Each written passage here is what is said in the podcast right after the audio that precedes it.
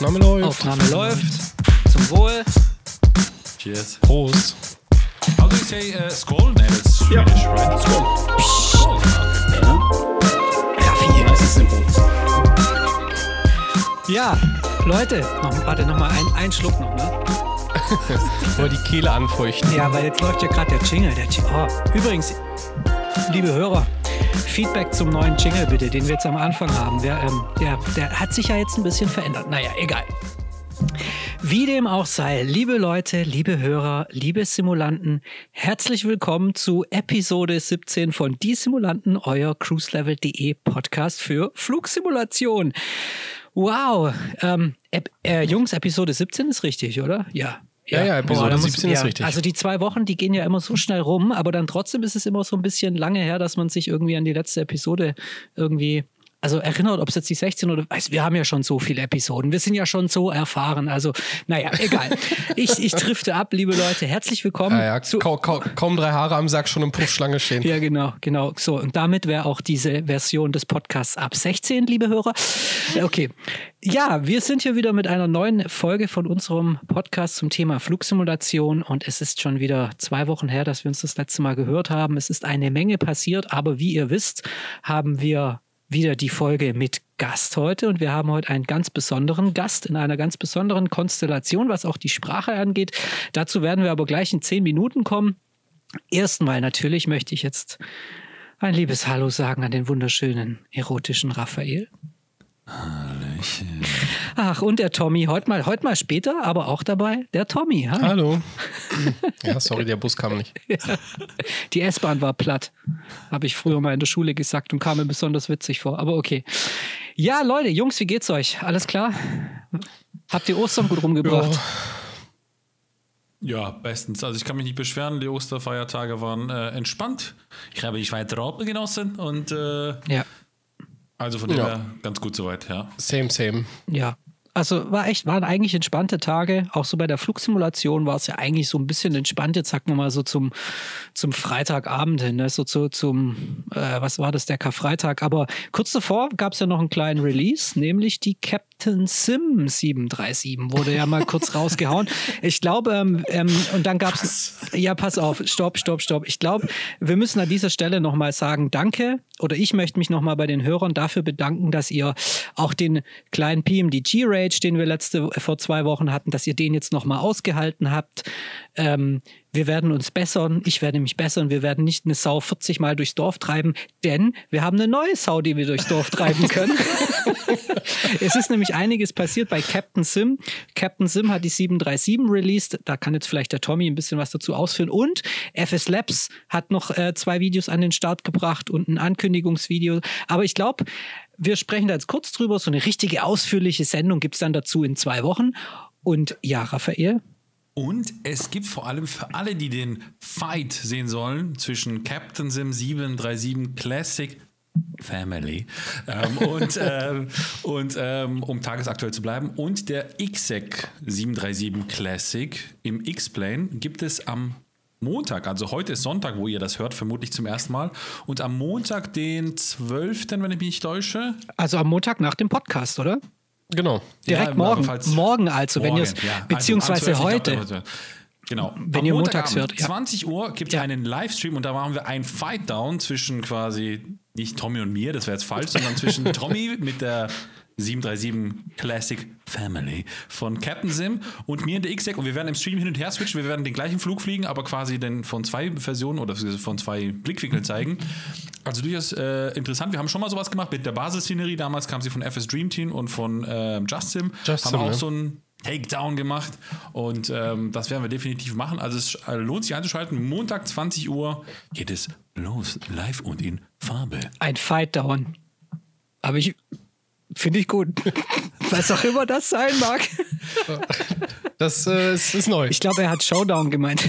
Ey, jetzt, jetzt muss ich schon wieder die, die, den Piepser anwerfen hier wegen diesen Schimpfwörtern. Ja, also schaut euch den Stream an, wenn ihr, wenn ihr diesen Podcast hört, dann entweder morgen oder heute oder vielleicht habt, schaut ihn euch gestern an, je nachdem.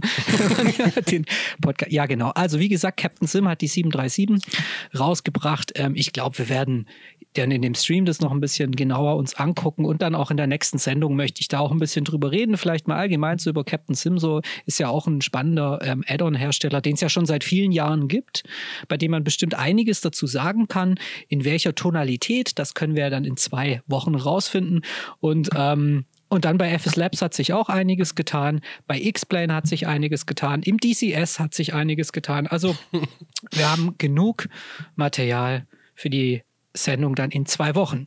Jetzt ist die Frage, warum widmen wir uns der Sache nicht heute schon? Warum nicht, lieber Raphael? Man weiß es nicht. Okay, er, er, weiß nicht, worauf ich hinaus will, bedeutet es auf Deutsch. Nein, heute ist es ganz einfach. Heute haben wir natürlich wieder einen Gast in der Sendung. Und ähm, ähm, wir werden deswegen jetzt das erste Mal in unserer Sendung eine Weltpremiere haben. Vielleicht müssen wir jetzt an dieser Stelle so einen kleinen Jingle reinmachen, so, weißt du, mit so dramatischen, rückwärts abgespielten Becken und so irgendwie. Müssen wir Mm, mal zum schauen. Löwengebrüll Ja, dann. so, uh, ja. Wir haben eine Weltpremiere. Wir werden nämlich jetzt mit unserem Gast uns auf Englisch unterhalten, der, denn er ist nicht aus Deutschland. Und this is the reason why I will switch to English now. Um, our our guest today is a very um, is a, I would say in the flight simulation community is a kind of famous guy because his name. Picasso. Sorry, what? Picasso of flight simulation industry. He's the what? The The Picasso. A Picasso, The the Picasso of flight simulation. Yeah, maybe, maybe he's definitely a very talented artist uh, in the flight simulation community, and there are quite a lot of sceneries uh, which kind of bear his name or have his name in the scenery description. And I would like to welcome to our podcast. Now I I really concentrate that I pronounce the name right. Jo Erlend Sund. Hello, hello. Thank you so much for those kind words. It's uh, yeah, it's uh, nice to hear. Thank you. Hi, hi, Joe. Welcome. Welcome to our podcast. Um, Joe, first of all, we have to kind of sort out the uh, geographical situation. So, where are you at the moment? Well, right now I'm just outside of Oslo. That's where I live. So I'm in Norway. So, all right. So, this is kind of a very long distance call we are having today. I think Yeah, the first yeah. time that we do, for, because I think the former guests, they were all sitting in Germany.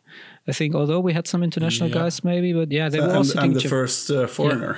Yeah, the first foreigner. That's yeah. right. Yeah. Yeah, The and it- most northern guy was Martin from Stairport, but uh, yeah, we're Yeah. going now more Yeah, with- northern yeah. way. So the next bit- one is going. further.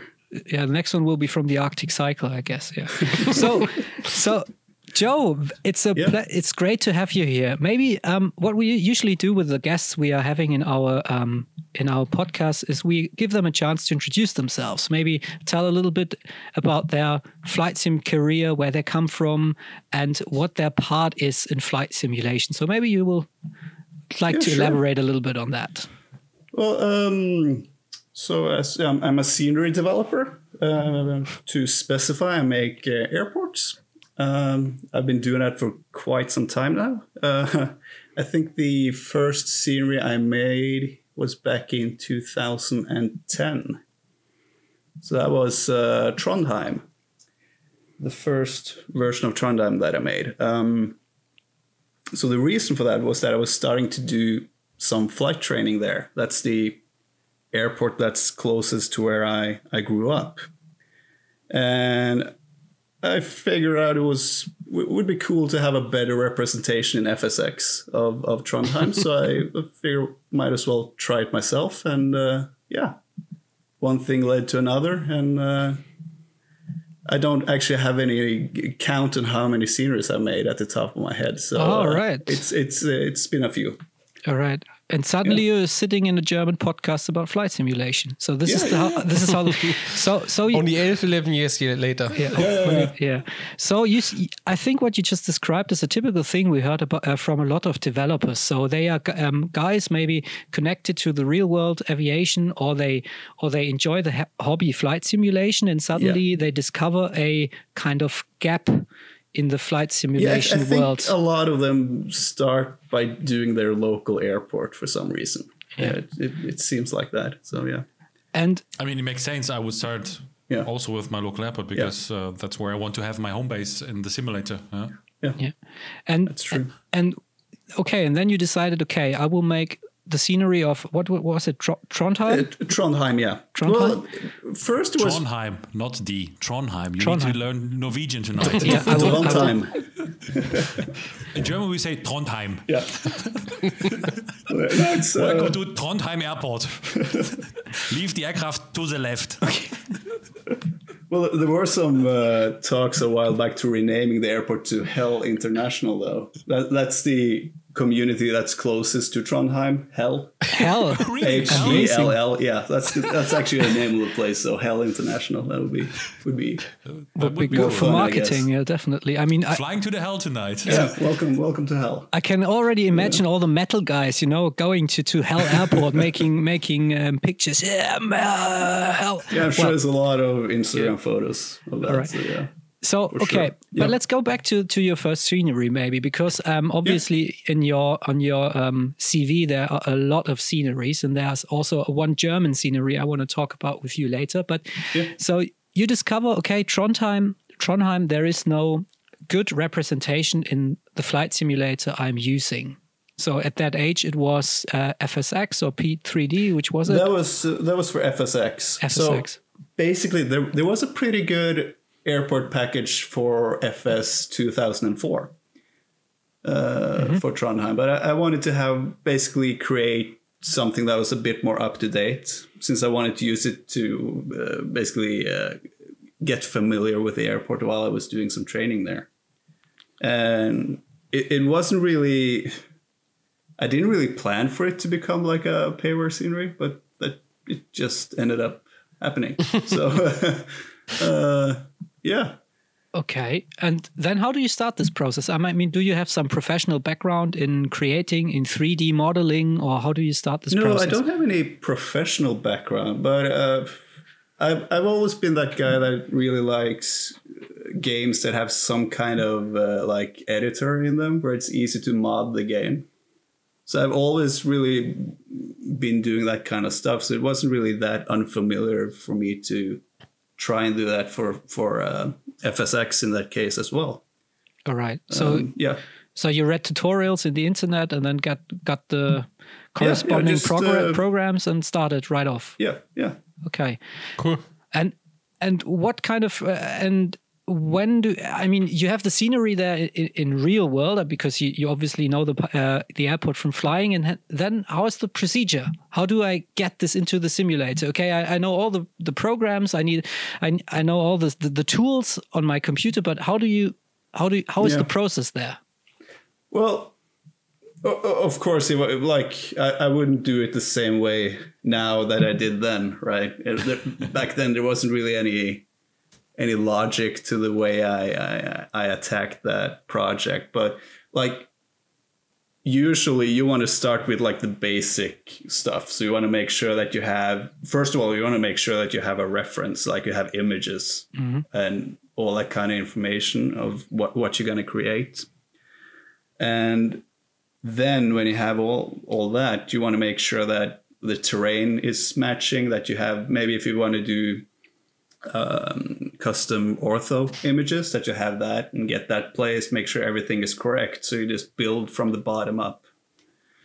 And um, for like 3d modeling and that kind of stuff it's uh, th- there's pretty much like an industry standard to it. So if you look up just regular tutorials for that on on youtube you're going to find pretty much everything you need. It doesn't need to be specific for flight sim. Like flight sim is it's it's a game engine like everything else. So uh, there's there's going to be some quirks and maybe uh, some things that it does differently but roughly it's it's going to be the same if you want to get a model into flight sim or unreal engine or CryEngine or whatever kind of engine. So you can pretty much find anything you need to do this on on like on the internet. Okay. And do you remember how many hours do you put in this project? Because if Oh. I remember correctly, Yeah. um, if you release, or I think Aerosoft was re- releasing it, I'm not sure anyway. Yeah, yeah. But uh, if it was released, it was like a new standard in Flight Simulator scenery design, scenery, let's say standard. So I was pretty yeah, blessed by the scenery. I, th- I think I spent roughly. It was more than at least maybe it was two or three years on it. Wow. But okay. the reason for that was I was still basically in school, so I didn't like do this full time or anything like that. I was also doing some flight training on the side, and in Norway we have one year uh, compulsory military service. So that was also in that period. So I was in uh, Bodø for one year, like far up north beyond the Arctic Circle uh, for one year. So all of that stuff pretty much mm, uh, resulted in it taking a long time. So I think it was at least three years from Alright. basically start to finish. And then, and if I caught you right, um, the the it the first scenery you made was right away a payware project, Yeah. right? Yeah. Okay. Well, I, I I did release like something on uh, like a Norwegian flight sim forum site that was uh, freeware, but it, it wasn't of the same scope as uh, as Trondheim in in basically in the scale of things. There was how they called FS Nordic. I think there were the good. There were a lot of many of uh, freeware airports on this website and etc. and add-ons. I think if I remember correctly, for Yeah. Norway, for Uh, it's it's Or Scandinavia anyway. Yeah, yeah. It's yeah, I think so. Yeah. Okay, and and so you said you kind of had the decision, or was it like you said, okay, I have I spent three years now on developing this scenery. I wanna I wanna kind of Well, uh, yeah. Get back a little like- money for it, or what was No, what- it, it was really it, it was more to check how how uh, feasible it is. Basically, I had a pretty okay looking scenery, so I reached out to to Aerosoft and we we made a deal, and yeah, yeah. it, it was really that complicated, and uh, Okay. it just uh, yeah, it just happened. and now you're still in the same boat. Yeah, still in the same boat. Yeah. So Onto Aerosoft. Okay. Uh, All right. So first scenery was released, and uh, now Joe uh, suddenly no- uh, so, uh, noti- uh, noticed. Okay, this thing is successful. So what was the next step? Well, the thing is, uh, after I finished like the like the um, flight training at Trondheim, I went to Florida for three, uh, two almost three years, and finished up the rest of my flight training there. Okay. So, but at the same time, I was also working on um, Oslo and uh, Stavanger. That was the two airports that were released after Trondheim. And uh, yeah, uh, So, and how did you pick these airports? Because now, obviously, it's not your home base anymore, where you kind of are familiar, where you have access because you're a, a, a flight student, or how the how Yeah. the word is. Um, it's within the it's within the bo- Norwegian border. yeah, that's, Yeah. The, that's the main thing. Yeah, So, no, because- well, Oslo is simpler. That's it's like a big airport, and you, know, it's, yeah, uh, but but could you also walk around and take pictures and everything, or how was it? For that, I had basically some contacts at the airport Mm-hmm. that worked there that were able to Okay, get images. Yeah. okay. Okay, so you have been a flight student. More personal question. So you're Yeah. you're a pilot, or what you're doing for a living, Well- or is it? Well, I'm not flying or anything now, but uh, I did get all my like commercial license and instructor license and all that in in the states, and I worked there as an instructor for a year as well before I went back to Europe. So uh, yeah, I'm a flight instructor on paper at least. yeah. Okay. So so flight simulation has kind of been a uh I mean do you do you I mean when you have so much possibility to fly in your real life do you also fly in the simulator or do you only start the simulator for creating sceneries? Well, if we talked a little bit about this before we started, but like for me, it's uh, it's it's kind of different when you actually spend a lot of time developing and you you know you have the dev mode in the sim and you just move things around and like you get a different perspective on things. So it's better to kind of do something else in in, in your spare time but uh, i did end up getting a new vr headset and i, I did spend a lot of time flying uh, msfs in, in vr and that's uh, that's a lot of fun All right. uh, yeah Yeah. So okay, so so let's maybe stay a little bit with the, the scenery design. I mean, obviously you covered quite a lot of um, Norwegian airports. Yeah, I mean, I cannot list them all now from the top of my head, but I think all the major Norwegian airports you covered. I think that's safe to say, right? yeah yeah m- yeah mostly yeah. But I think to especially the German speaking community, your name pops up with one airport which was quite different from the airports we were used to on the in Germany, and that was Cologne.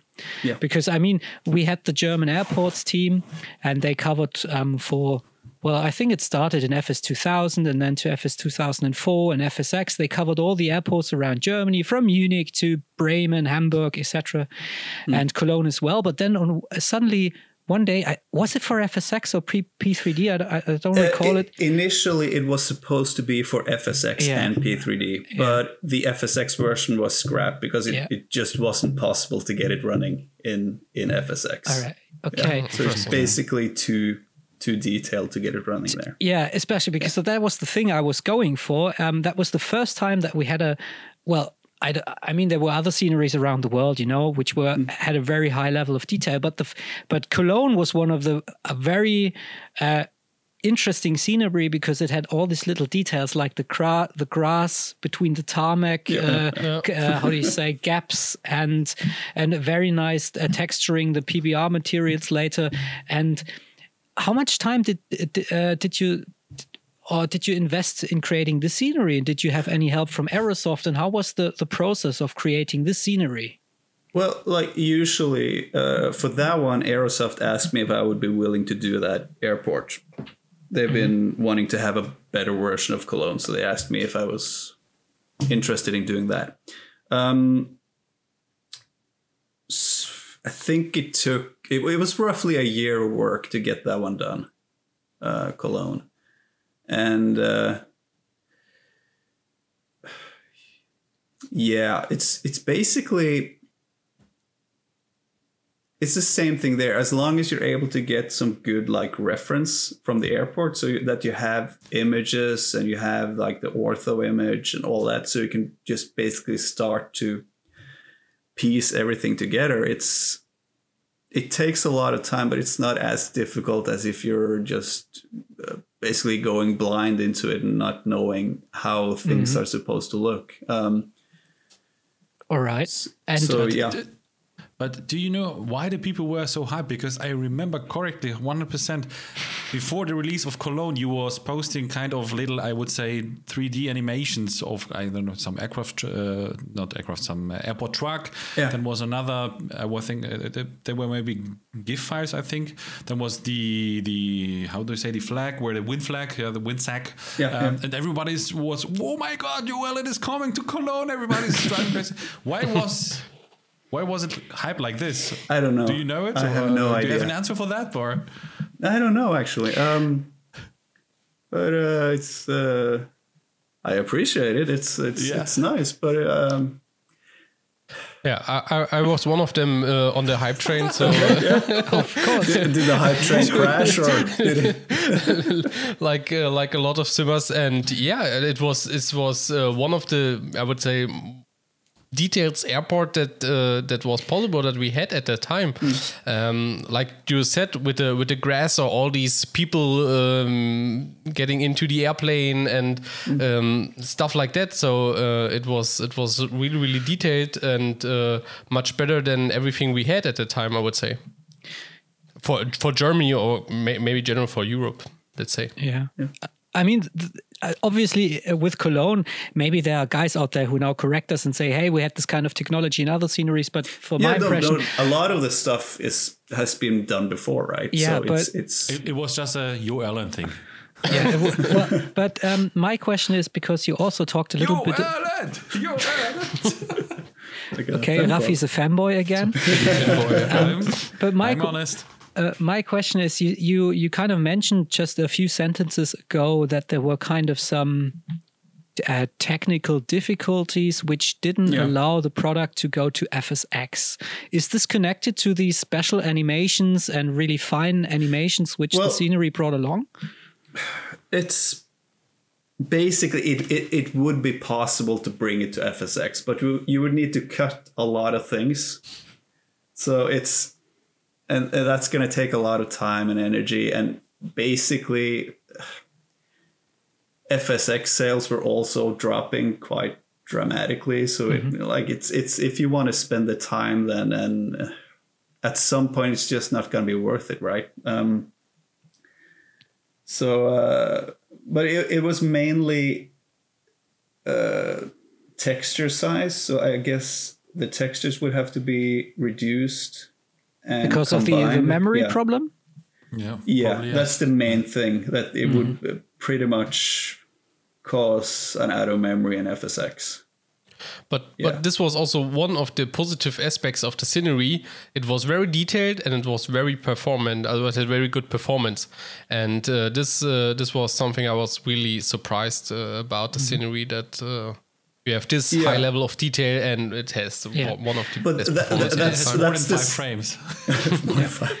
yeah and this is oh this is a good thing which thomas mentioned because now uh, we have a very pro- uh, we- i mean we have a professional scenery designer with us now and i want to ask a very bold question how can you performance wise ruin a scenery because we have you know i mean what are the things you have to take care of if you don't want to ruin a scenery performance wise Yeah, that's uh, that's a lot of things. Um, go ahead Well, so first of all, basically, um, do, uh, which engine are we talking about now? We're just talking in general, or like FSX P3D? That, those are like the let's take yeah those are let's, the easiest ones to break, to put it that way. yeah let's uh, take these two maybe in comparison maybe the p3d version 4 with a, a 64-bit background and Yeah. fsx maybe F- Yeah, but I would be interested in FS98 because they're missing also a decent No. clone scenery. Yeah, yeah, yeah. I'm working on that one. Yeah.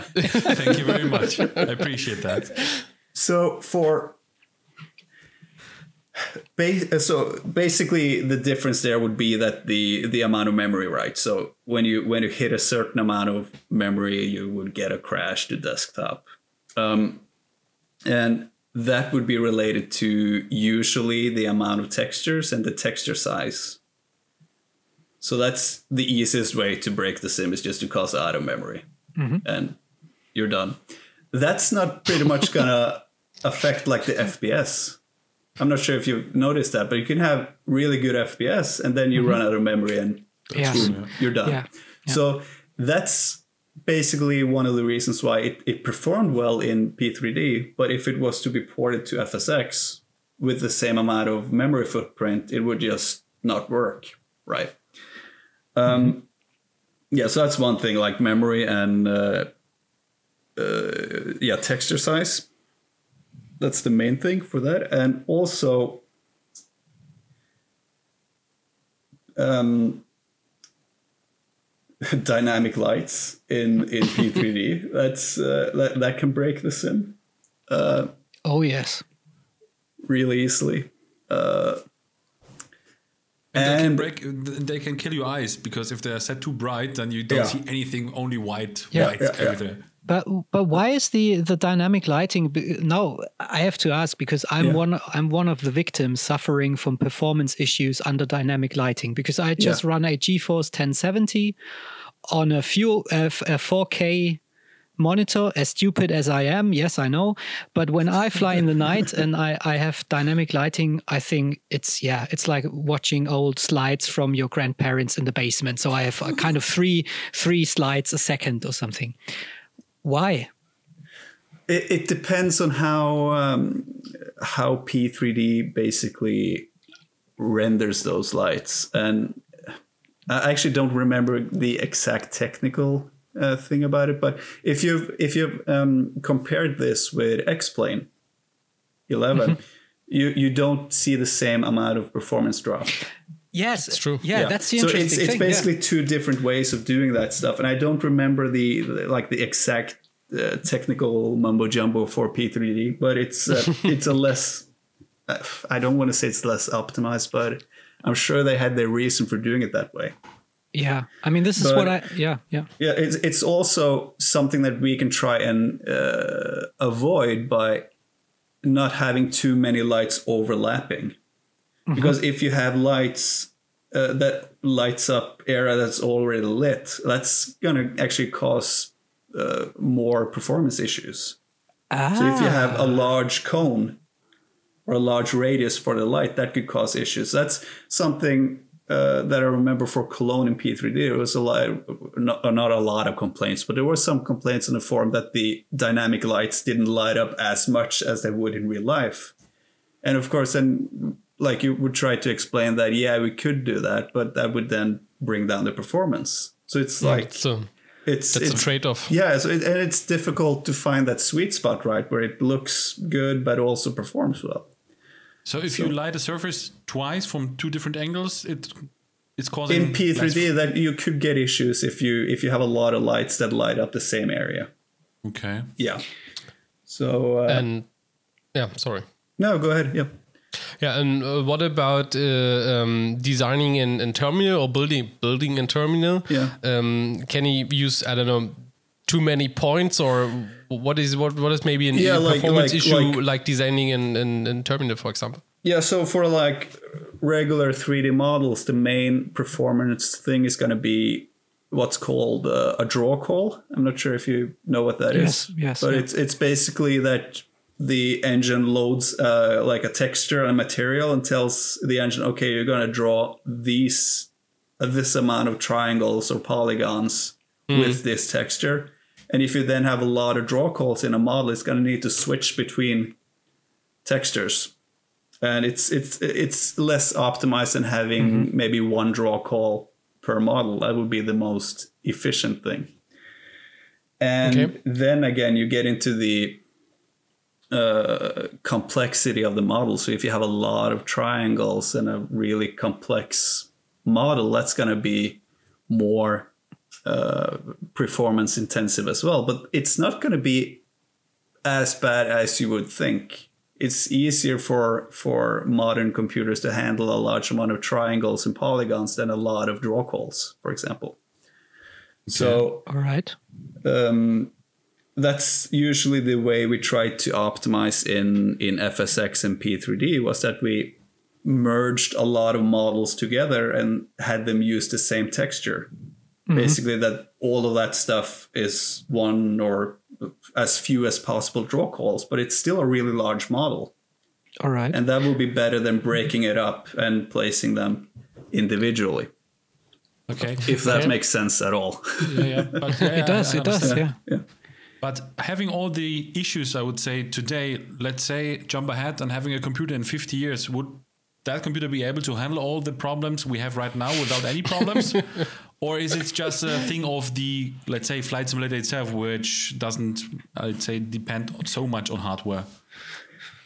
Question of Uh, engine. Or like- is it too, it's- or is it it's- too technical question? Or, or is it a well stupid like questions? that's Like, that kind of stuff depends on the engine like you have you have um, issues in the performance that's limited to that but Yeah. still i'm sure if we like booted up fs 2004 now we can get pretty good performance in it so Yeah, finally. yeah Finally, after all these years, all these years, yeah. yeah Yeah, but, but but my question is, um, when you design a scenery and you have this kind of performance uh, differences to consider between Yeah. FSX and um, FSX and uh, P3D, how do you balance your creation? Do you start up the the simulator every five minutes, or do you have a way of um, do it uh, doing it in real time, live, or how's the process there? That's kind of okay yeah well usually um, you get sort of an idea of how how much everything is going to impact performance uh, that's just something you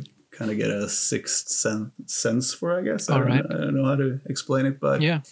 um, and between FSX and P3D, there wasn't really that much difference, except for the uh, like the the the mem- memory issues and all that stuff in in FSX.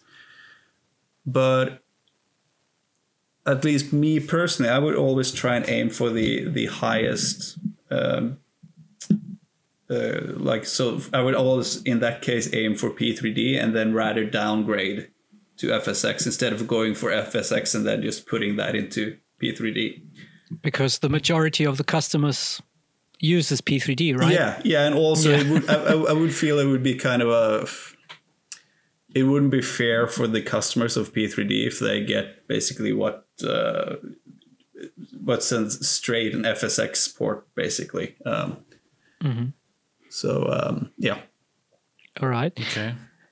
But um, maybe uh, let's also talk a little bit about X-Plane because there Yeah, is a um, there's also I mean your sceneries or you have some relation yeah. to maybe tell us a little bit about your connection to Stairport and the X-Plane sceneries. yeah. So Stairport has handled a, a few of um, uh, basically converting some of my sceneries to X-Plane. Uh, they did uh, Bergen and Tromsø for um, uh, for X-Plane. Uh, so yeah, yeah. So I've I've had uh, been in touch with them, and they get access to the source files, and then they do their magic and get it up and running in in X-Plane. Yeah, and and yeah, Thomas. Yeah, we, we, we, we asked we asked Martin the question in the in the last or in the, in the, in the uh, podcast um, about getting access to the source files because you made this is the is the is, is your main work that you that you put into the project. And do you have any headache with giving out all these uh, main source thing? I gon- I'm pretty sure there are contracts behind uh, Yeah, no, every, out these. uh, everything is like we have guidelines and contracts and everything, so everything is. Uh, there, there isn't a lot of surprises to put it that Oh, way. okay. Yeah, so, yeah. Tommy, Tommy, we are in Germany. Come on. I mean, there are Germans involved. There have to be contracts. okay. right. yeah. I mean, there's always probably a Norwegian way doing it because they have a lot of eyes in the window, and then they just invite them, come here, you stole my source code, no Yeah, problem. but also basically a lot of us we know each other like on Yeah. a on Yeah, a, of course. like a, we wouldn't be mean to each other to put it that way. Yeah. So, so no frozen developers from uh, Sporting Explain series. no yeah um yeah and the relationship to Stairport actually also uh, brought just as we speak today um you released or Stairport and aerosoft Yeah. released a version of alta Yeah. for a flight simulation flight simulator which we have to talk about now which is of course the microsoft flight simulator maybe tell us a little bit from your perspective what are the differences now from a creator's point of view with this new simulation platform uh, ergo engine So the main thing would be that basically everything is more streamlined for for developers. So a lot of what we do now is done inside the sim itself. We have like a dev mode. I'm not sure if you guys have looked into Yes, that. of course. So previously in like FSX and P3D, we would do a lot of uh, like compiling and building and all that stuff through external tools and uh, uh, placing objects in text files and like XML files and writing coordinates and all that stuff. But now everything is done visually in the sim, so it's it's a lot easier for for developers to do it that way because you only have to deal with that software. And then of course you need a like software for modeling and texturing and all that stuff, but that's not something you can get away from. Um, so that's still done the same way. Um, Okay. Well, Yeah. So, for example, you you're building the terminal or any any kind of building, or you're modeling it. Bring it into the into the dev mode of uh, of Microsoft Flight Simulator, and then you can uh, put it in the right place. And Yeah. uh, okay, Yeah, so- yeah. And is this also possible for the let's say for the uh, satellite image uh, for the ground texture? You bring it in. Those place are it. a little bit differently. So basically, in, in that case, those are created um, whenever you're building a package. That's basically what they call like the final uh, like product. It's basically a package. So you you have um, depending on like the resolution of the of the images and all this stuff, you're gonna have a lot of like uh, small. Uh, I think it's PNG files Okay. that the uh, the compiler basically gathers and compiles into the CGL file, which is the uh, custom uh, ground textures or the custom aerial images or whatever you want to call it. So that's done externally still to some extent. Um, so you're not going to be able to just bring in like a large area of uh, of uh, photo scenery into the sim and just edit it in there. That's something you still do uh, externally.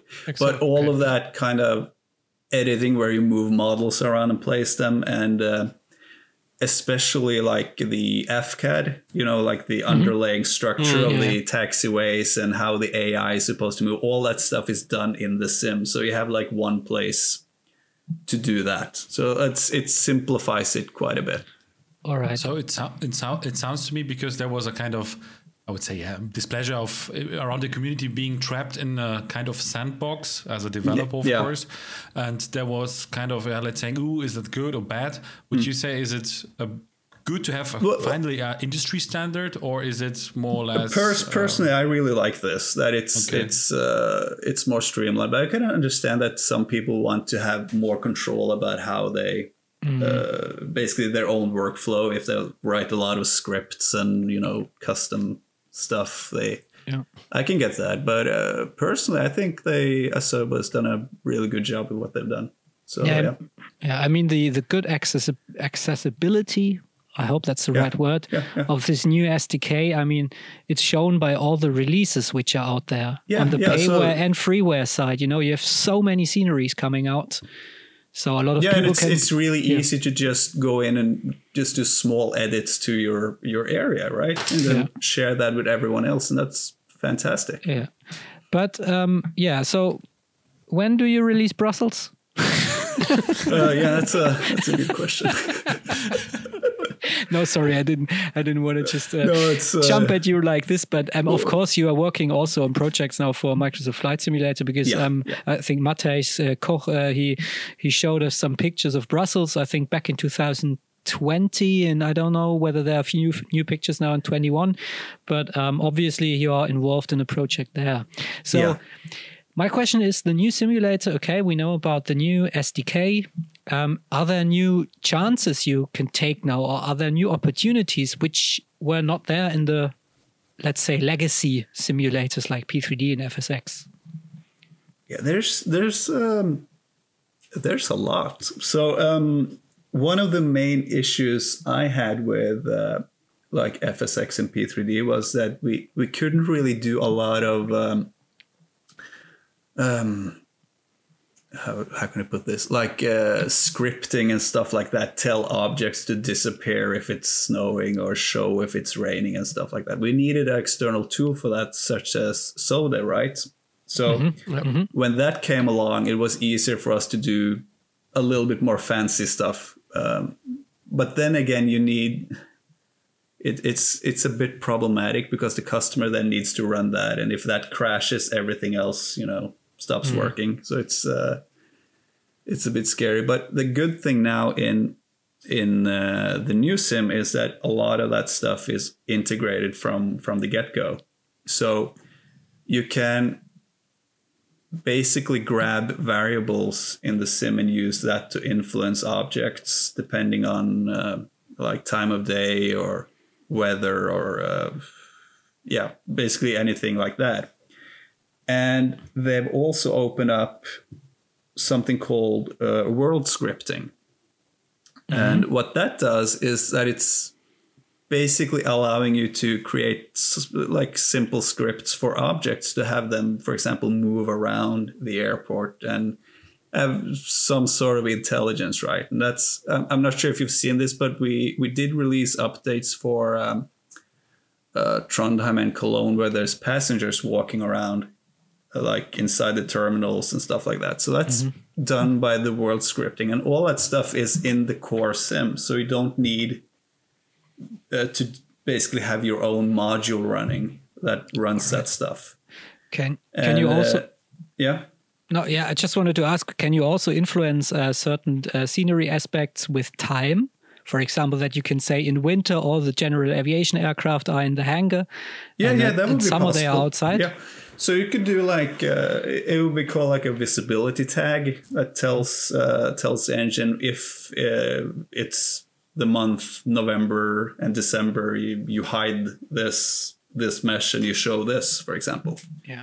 So Oh, that's that's sorry, sorry to interrupt you. That's very interesting because today I read on Facebook uh, about the Aerosoft Wasserkuppe airport. There's one one guy mentioned uh, he flew to the airport uh, when it was. Uh, the sun was outside uh, shining, and there were a lot of people around the airport. yeah. And then the next day he flew uh, to the airport and it was raining and nobody was outside. And he was wondering on Facebook about um, if this is a bug or if Yeah, this right, uh, yeah, is intentional. And uh, but- but now we have the explanation. Yeah, Perfect. so what they've done is basically add a visibility tag to those models that okay, so if it's raining, we're gonna hide you. You're gonna go inside or you know, go well, not go inside, but you know, they're not gonna be be drawn, right? So and uh, you can do that for all kind of stuff. But then again, we come into like the performance thing we were talking about, right? So if you do too much of that stuff, you're gonna start to you could start to impact performance because uh, even though like in that case where you have those people right that were hidden they're still loaded into memory because the Okay. sim Ah, needs to be able to okay if if the weather changes i'm gonna need to show them again And memory means uh, graphic card memory. well yeah yeah it would be or it's gonna be basically a mixture Because of like this the is a new or- issue, issue now with P3D5. You know that you can ru- run out of memory Yeah. again. yeah yeah What, what the hell? haven't- Finally, we have a problem back in the simulation world. Thank you very much. always a problem huh? Yeah. But listening to you, it, it it sounds to me. Let's say we have a kind of new industry industry standard coming in with the tools uh, Asobo or MSF. yeah uh, they, they've like they've well and, and the thing though like fsx and it's over when was it released 20 2007, I think. seven yeah so it's it a lot of happened since since then so but um yeah it's it's a new standard to a certain degree yeah and it's it's a lot closer to like the regular like uh, game industry if you want to talk like that. And um and the same do- goes for like the the modeling and the texturing. It's it's the same thing you would see in like a, a different game engine basically. Yeah. Okay, so do you think all the let's say headache moments we all had reinstalling complete our new system again because script of developer A is destroying script of developer B and uh, crashing the whole sim with developer C and Deleting uh, Scenery CFG. yeah. and doing everything, crashing my whole simulator because there was no, let's say, industry standard again. Um, so, do you think all these problems are gone, or there will be some guys no again there's there's around? always going to be some kind of problem that's the thing Yeah, okay. like I'm not sure if you guys remember but there was an issue w- w- just right after the sim was released when you had airports that were fairly close together if they both had custom ortho images the sim would crash yeah. Okay. Okay. Yeah. So right. that was just that was just a bug in the in the sim, but it, it had like pretty dramatic consequences. But uh, so And- there's always some some issues that's gonna sneak past. But uh, yeah, Okay, and and are you falling into? And my last question, because Julius is already he's he's really hot, yeah, but uh, he is. But anyways, um, um, are you falling into kind of panic mode because there is going to be a next update within the next month of the flight simulator? And do you think all my work I have done, I have. I, let's say one year of work with a certain airport, and then you see Asobo is releasing an update and crashing all my work, which is also related to selling this project, this product. Because yeah, if you can't sell a product because it is I don't know not working with the simulator, and Microsoft is saying or Asobo is saying, oh, let's wait with the patch. We will patch it maybe two or three months later. So three months maybe a kind of minus. Um, so are you afraid of that, or, or is it a thing we can you can say okay, I can work with that without any problem? Well, no, it's I'm not afraid of that. Uh, it's um, Asobo. They've been really good at trying to keep things backwards compatible. So if they change something or add some features, they are gonna make sure that what was done before, as long as it was according to the SDK, uh, should work. Of course, there could be a problem where they mess something up. Every can everybody can do that. So, um, Yeah. but it's it's not something that scares me to put it that way. But uh, I think it's better to have a dev team that's actively working on on the sim to make it better. So I think that's a positive thing, and they. Uh, Yeah. yeah, yeah, Yeah, I think this is what the impression we also have when we talk to other developers for uh, Flight Simulator. For example, Hans Hartmann is an example. They are always um, they are very appreciative of the kind of um, of the stuff Asobo does and provides, the knowledge Asobo provides. I just have one developer who kind of was reacting really, how do you say, who was a little bit outraged, and it was. Um, I don't say I, I don't do na- I don't do name dropping now, but it was for a He, he reacted the Russian way.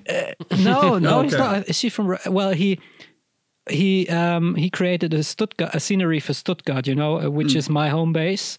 Okay. and um which is which doesn't come along with the uh, or- uh with the vanilla release of Yeah, Flight was Simulator. missing, yeah, Yeah, it's one yeah, of the airports missing, and he released it and he made a scenery which is quite okay. I think it's a port over from uh, his P3D version, and then Hmm. came World Update number three, which was the UK and there were these little problems with the taxiway lights, etc. Mm. And I wrote to him and said, "Hey, uh, because that was the point where I um, uh, where I purchased um, the scenery. That was, I think, right after World Update three. I purchased the scenery, and I I wrote to him directly and said, "Hey, um, I've got a problem on taxiway." What is it, November or whatever they are, the taxiway signs or the taxiway lights to be Mm. yeah. precise. They are on the middle of the taxiway. What's happening there?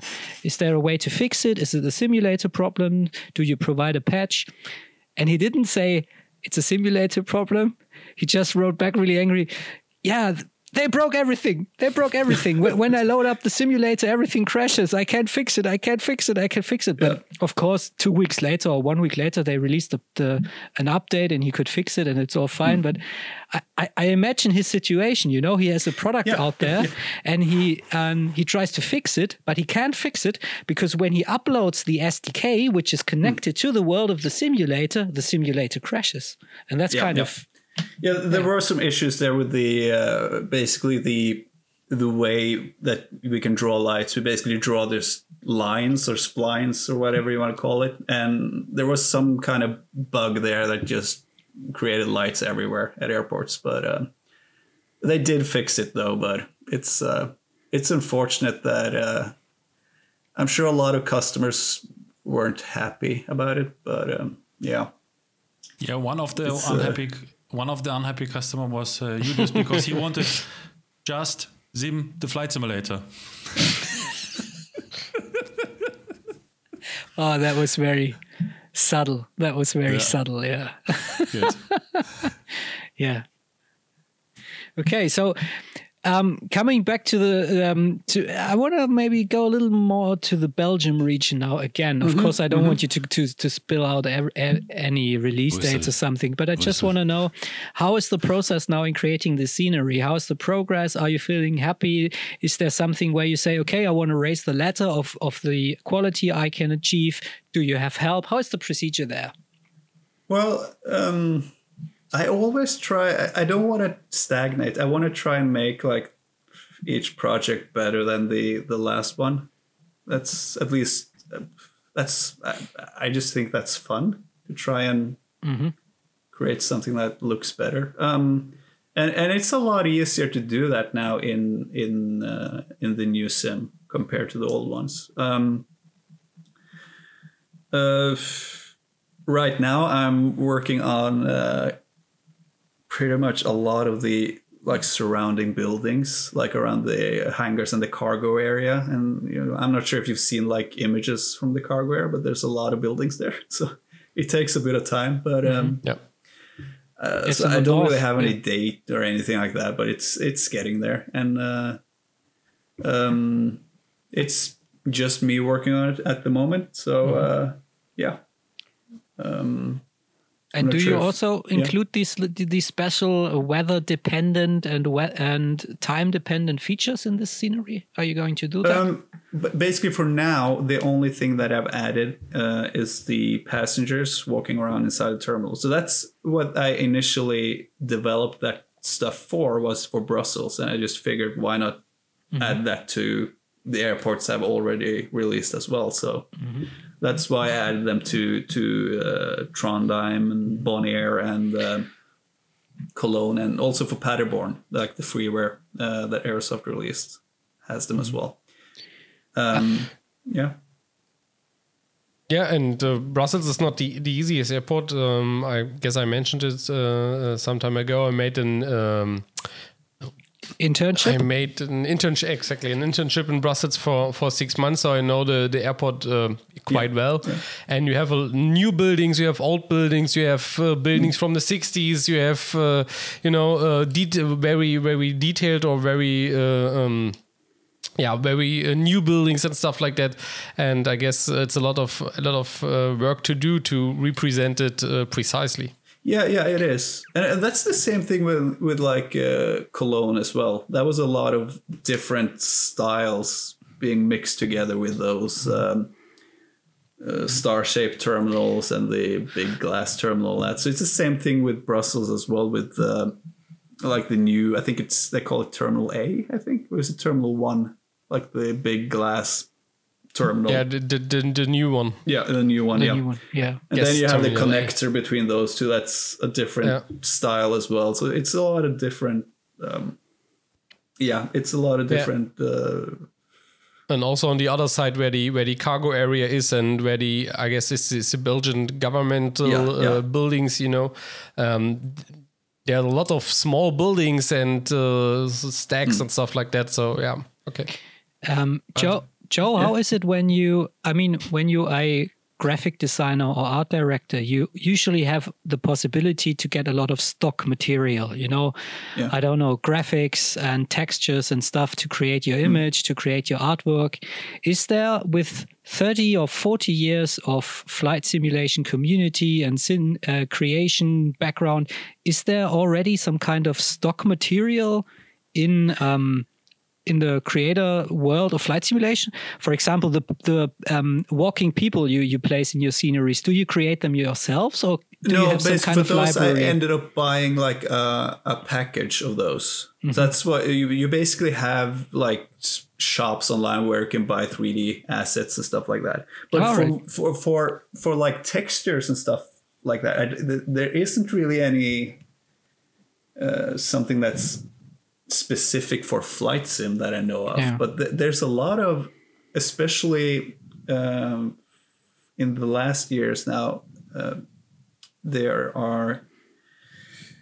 Uh, there's been a lot more of like scanning, scanning 3D objects, scanning materials, and then basically bringing that into into um, different sort of texture tools and stuff like that. So that's something you can basically buy a license for, and then you get access to those libraries, so you can use Okay. that. And then you need to still then adapt that to match uh, st- stuff. Like for example, you, if you have a metal wall that's been scanned in Sweden, right? You want to make sure that that metal wall matches the metal wall in in uh, Belgium, right? yeah. So there's still a lot of work, but you have you have that base to work from. Hmm. Mm. Okay. So, so if I provide you a free copy, 3D models of my beautiful body, you will put it into the scenery of Yeah, Brussels? yeah, sure, sure. If you if you can get Okay, me we'll on do Okay. that. I, would, I, I want to be the ramp agent on every counter on any, on any gate.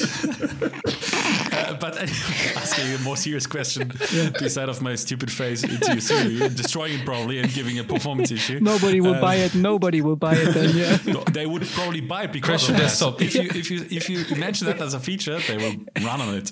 But um, being more serious, um, back to the question. I was thinking on a question uh, which was asking Julius or Julius uh, is about the let's say depending features on kind of weather and scenarios, etc. yeah, yeah.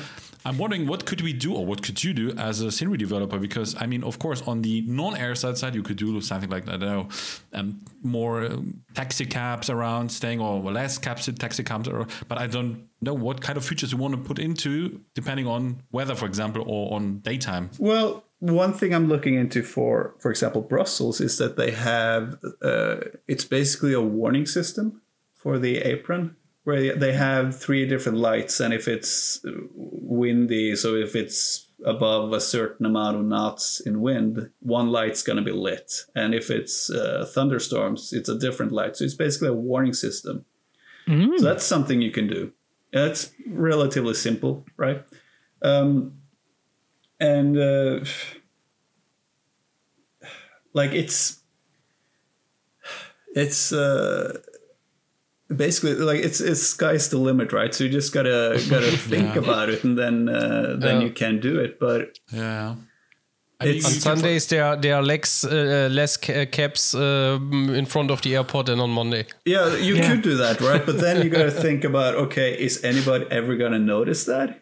Is it, is it exactly. If you tell them, like, if you tell them, yes. Yeah, just put it right? in the feature then, list. Yeah, that would be. You need to tell the people first feature, main feature of the scenery is my face in your scenery. yes. and second feature is, for example, what you can do probably is, for example, the which I'm just because I'm looking just on the uh, uh, Google Maps image on mm. Brussels. What you can do probably is, uh, for example, the um, there's a kind of yeah fire training spot where mm. the uh, fire guards are training.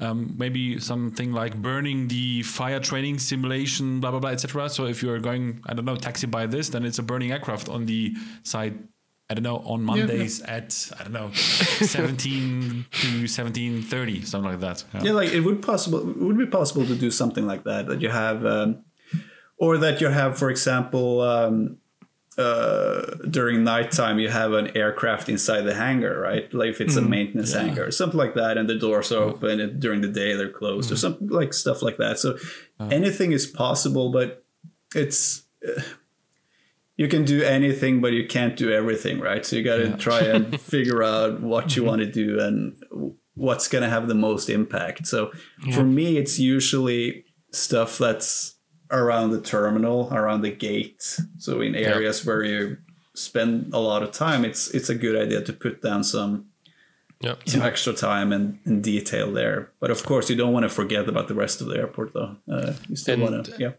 And like you mentioned, it's an it's a flight simulator. So, uh, in, yeah, for, so from my personal per perspective, uh, it would be good to have a feature like you mentioned with the with the different lights based mm. on the different uh, weather conditions. So this is what affects my um, mm. yeah, let's say my my my flying experience, and uh, I would uh, yeah appreciate this more than than an open hangar at night or yeah. yeah. And it's also good like to have a lot of different sized objects at the gate, if that makes sense. If you mm, only have the terminal, it's going to be difficult for you to judge the size of everything. But if you have people there as well, you know what a you know yeah yeah him yeah you know you know how large a person is right, so you can then judge how big everything else is. So it's it's yeah. going to be it's really helpful in that way. Hey Joe, Joe, I I bet I bet a box of beer that Ruffy will that Ruffy will go and find somebody who does uh, 3D scannings, yeah, yeah, and he will let and he will ask the person to scan his body and send you the file. I bet he will do that. Maybe I in, bet he have a 3D scanner in his basement. Yeah, he has all this kind of yeah he has all this kind of shit in his basement. So maybe in, in to tomorrow you receive an Come email. On. Besides of the most uh, asked uh, feature of a scenery, of course, my body in it uh, is uh, another thing which is maybe interesting for me, maybe for the other guys as well, is I mean we have seen you have chosen the air, first airport Trondheim, which was mm. your yeah home airport. Then you have of course checked all the airports around Norwegia, Norwegia, no, Norway, Nor, Nor, Norway, Norvegia, no, Norvegia, Norvegia. okay, good. I stop it. But anyway, um, um, then you was asked for going to let's say many other places, but mm. if you had the free choice, or or, or how do you go for how other way uh, asking other way around what is the normal procedure for you choosing an airport to choose an airport um, so for the last three projects yeah, three. Yeah, it has been really simple because Aerosoft asked me if I would be willing to to do it. So that was Bonaire, uh, and Brussels and uh, Cologne. That's the three ones. But other than that, it's it's. Uh, I usually try and do airports that are well, I, I, would say not too small, but I've also done some of those, like uh, in in Lofoten, uh, Svolvær. I'm not sure if you. It's like mm. a really small regional airport, but um, and and of course you want to try and make something that's gonna sell. Uh, so, uh, like um, really small airports doesn't sell as good as, for example, Cologne, right? Uh, so that's something you also want to keep in keep in mind. Um, but it's it's really just up to what what I feel like doing to uh, in the end of it all. Um, and the accessibility of, yeah. of data and photos. Yeah, that's the thing, and and that depends on the country as well. Some countries that's going to be more difficult. Um, so uh, that's that's also something to consider. Uh, yeah how easy it is to get access and how strict strict it is there. I mean, we have all we have all seen the famous example was Frankfurt. Everybody was hyped. Flightbeam yeah. is going to be in Frankfurt, and then boom, stopped by yeah. the authorities, or I don't know who stopped it, but anyway. I think the uh, limited accessibility, maybe. Mm. Yeah. Um, if I remember correctly, you also did such a NOTAM tool to Oslo. Is that right? Mm, yeah, yeah, yeah. That was yeah. That was just more of was, a, more of a fun thing. Uh, yeah, it, it, was really fun because uh, uh, you know I guess uh, if I don't, re- I'm, I'm not really sure, but it was, it was something like the, the, the, one of the runway was closed due yeah. to an accident and stuff like yeah, that, and um, that's very interesting because uh, um, with with in mind what you mentioned that you can now um, change uh, things in the Microsoft Flight Simulator um, based on different conditions. Um, maybe you can bring something like this in in your future sceneries uh, to have yeah one ways closed or taxiway closed and stuff like that. So I yeah. find it a really good idea back in the time. So if you want to do that, you would probably need to have like an external tool running that can mm affect that because basically that kind of data is in the in the AFCAD.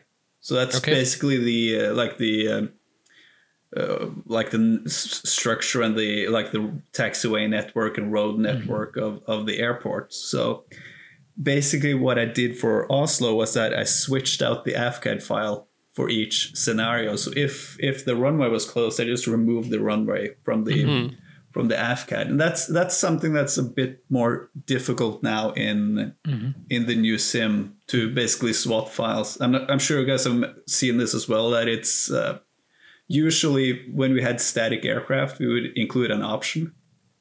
Yeah, and that's that's not there right now because it's not a easy way of of doing that to to basically remove or or swap files. Okay. Yeah. Yeah, um, because yeah, also the static aircraft are now an option in the flight simulator itself, right? Uh, in the if MFSF. It, if it is. Yes. It, it yes. could be. Yeah. Yeah. Uh, yeah. Yeah. So we have like, but um, yeah, yeah. You have you can spawn static aircraft that's yeah. uh, just standing there. You can also have AI traffic. Yeah. Exactly. Yeah. Yeah.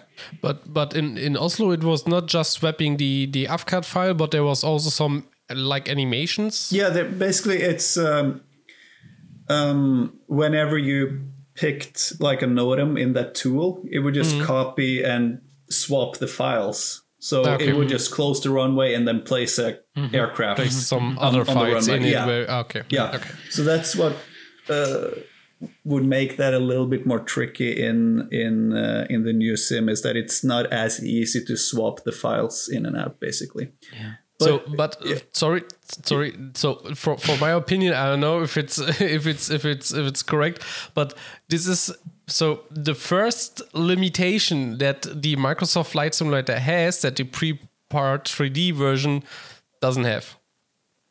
Yeah, it's it's it's a limitation, I, I, I guess, but like there's limitations in everything. That's the end Yeah, of MSFS. sure. That's the end. That's over. All is over now. Yeah. But uh, back, back yeah. to back to FSX, everyone. yeah, let's go for it. Yeah, but I, I- I think a, a little conclusion for me is it's really interesting with these um, uh, fac- factor dependent scenery features, like when they're dependent on weather or uh, lighting or uh, time of the year. Because I remember back in FS 2004. There was your colleague Oliver Papst. I don't know. I think you're not. You're familiar with Yeah, him. yeah. He had this wonderful scenery of Bremen and Mallorca, where you were kind of landing in Bremen and taxiing out to the apron, and then you could um, tune in a little um, nav frequency or nav two or something. You had to um, tune a frequency, and then suddenly all the catering around your aircraft started, and also the AI traffic was catered. I mean, there was you know the, the the the fuel truck arrived, the catering truck arrived, and it was kind of all dependent. Or it was kind of a new way of making the airport alive, and I think this is what i well. I'm a fan of. I'm really a fan of of these um, airports which are alive, which give you the the immersion that that everything is alive and active and reacting to each other. And I think I'm really cool, yeah. curious what what the future will bring in MSFS in terms of um, making the apron alive. Because I don't care so much for walking passengers in the in the terminal. If you see them through the window, that's cool. And if Yeah, there is yeah, a- of course. It, yeah. have to be visible from from Yeah, the aircraft, yeah. or else it's just going to be a waste of Yeah. waste of resources. Yeah, Julius, Julius just said your feature with the walking passengers is just yeah. I'm, I'm, I'm no, shocked. no, no. I'm I just it. No, no, no, no, no, no. This is not what I said. with No, Allen. that was not what I said. That was not what I said. No. No, no, I, I get you. I get you. Yeah. Okay, okay, okay. Of course, and of course, we need Raphael on the tarmac as a 3D person, but that's another t- uh, topic now. Yeah. So yeah, The, the cool thing, so um, that scenery uh, was for um, uh, FS 2004, correct? With the yes. catering service. Or Yeah. FS 2002, I think. Yeah. Two, yeah. Because the thing is that in the SDK for for that, um, basically in that sim, you had a lot more access to do that kind of stuff. So you could, uh, like you said, have uh, animations that were triggered by a certain nav frequency, or you could actually basically code um, functioning VDGS systems, so the docking Yeah. systems. Yeah. So there wasn't any problem at all doing that in in FS uh, 2002 and FS 2004. But in FSX, they changed that. So they basically removed that kind of access to the MDL file. So they basically the models that we put into the sim. So we weren't able to edit those. But we could still use the old SDK for FS 2002 and FS 2004 and use those models in FSX. So we could basically use those old models in FSX. So um, if if that makes sense. Um, But then in P3D, they then again removed access to that really old stuff. Um, so that also helped to create that divide between between FSX and P3D that you had to go to uh, a different way of doing things in, in P3D. All right. Okay. I mean, it's a kind of evolution thing. Yeah. Yeah, And yeah. Something And uh, going, something is in- coming. in that way, uh, like the FSX SDK was really limited. We didn't have, for example, a way of doing uh, like proper ground textures, so like runway, like ground polygons. So in that case, we still had to use the old technique from FS 2002 and uh, use that in in FSX. So that's like yeah, it's a it's a strange mix of things. yeah. Okay, so yeah, I mean, evolution is always uh, progressing and going on, and um, we are very, very curious what the future will bring, especially what your next scenery pick will be after Brussels. Are you willing to give a little hint or something, or are you still, or didn't you, or are, are you still undecisive about the next scenery? Uh, I, I really want to do a new version of Oslo. Of, uh, okay. of Ah, Gardermoen, okay. yeah. Okay. So uh, Exclusive. Most likely, that's going to be the next the next project after Brussels. All right. But I have to say, but I have to say, it's uh, for some sceneries. There are just a few outside there. They, I don't know. I don't have the feeling they get really older. You know, they are still looking good even after years of years of years. You know, they have some sceneries. After two years, you visit them again and say, okay, well, hmm, uh, it looks like uh, it looks like age, no? But but Oslo, for example, every every time I fly there, it doesn't feel that it, it doesn't feel like an old airport. You know, that's- maybe there are some animations and stuff like this missing. Okay, yeah, but it doesn't look look really old, in my opinion. Thank you. Good, good. Good job. Latest, latest by adding my face into Brussels, all your other cities will look pretty old. I, I I have a, I have uh one one more question is do you have an besides also besides you getting access and stuff like that you all keep that out of mind do you have a favorite airport that you would love to do Oh, Stuttgart. like like everyone would like to do Kai Tak, I think. For some reason, Oh, for yeah. some, but it's like Yeah. it's impossible to do, and uh, like getting proper like reference to make it like Mm-hmm. Yeah no it's it's like a really difficult project but you know FlyTampa they did a pretty good job on that Yeah. one. i'm not That's sure if they're yeah. going to bring it to to msfs though. that would be hopefully that would be cool Hopefully, because we have a kind of partner for community forum, and we are doing at the end of the year a kind of group flight to ending the year, being all together, having a good year spent together, and the last leg of this group flight is always Kai Tak since mm. I don't know ten years or yeah, more. it's it's been a tradition, right? Yeah, yeah. Yeah. Yeah. So we would be pretty happy if you do that Yeah. for us. no no Thank you. I, I'm, I'm, ho- I'm hoping FlyTampa is going to do it but we'll okay. see. Yeah. Would be cool yeah Or just Stuttgart. Yeah.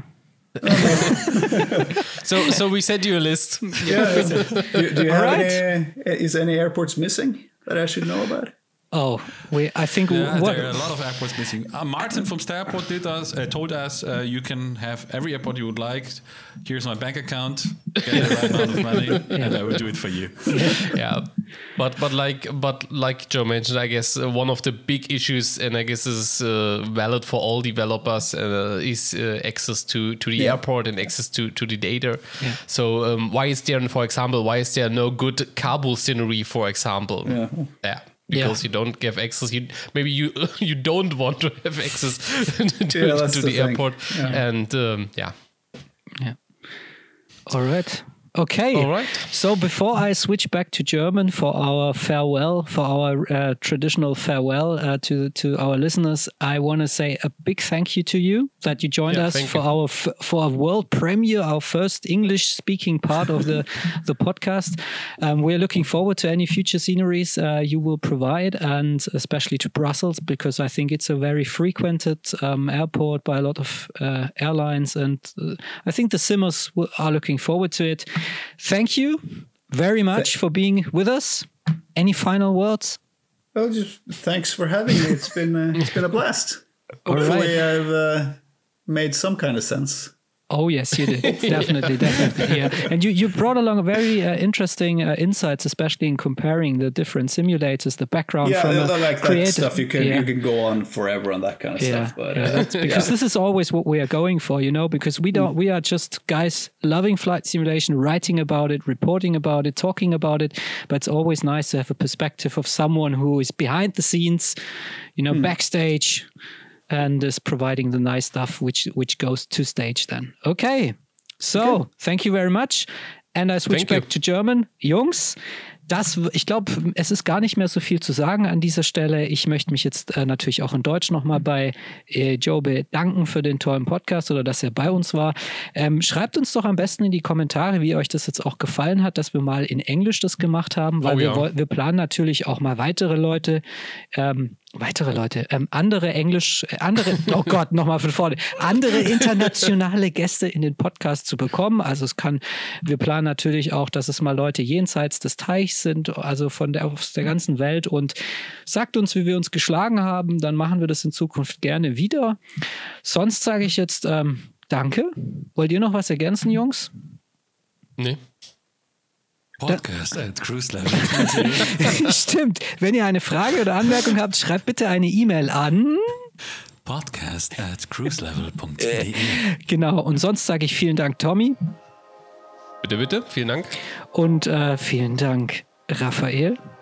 Bye bye, Butterfly. Das war die Simulanten Episode 17. Wir drücken auf den Knopf, äh, auf den Knopf Stopp, auf den Stopp-Knopf. Ciao Leute, auf Wiedersehen. Tschüss. Bye, bye. Ciao, ciao. Tschüss. Bye.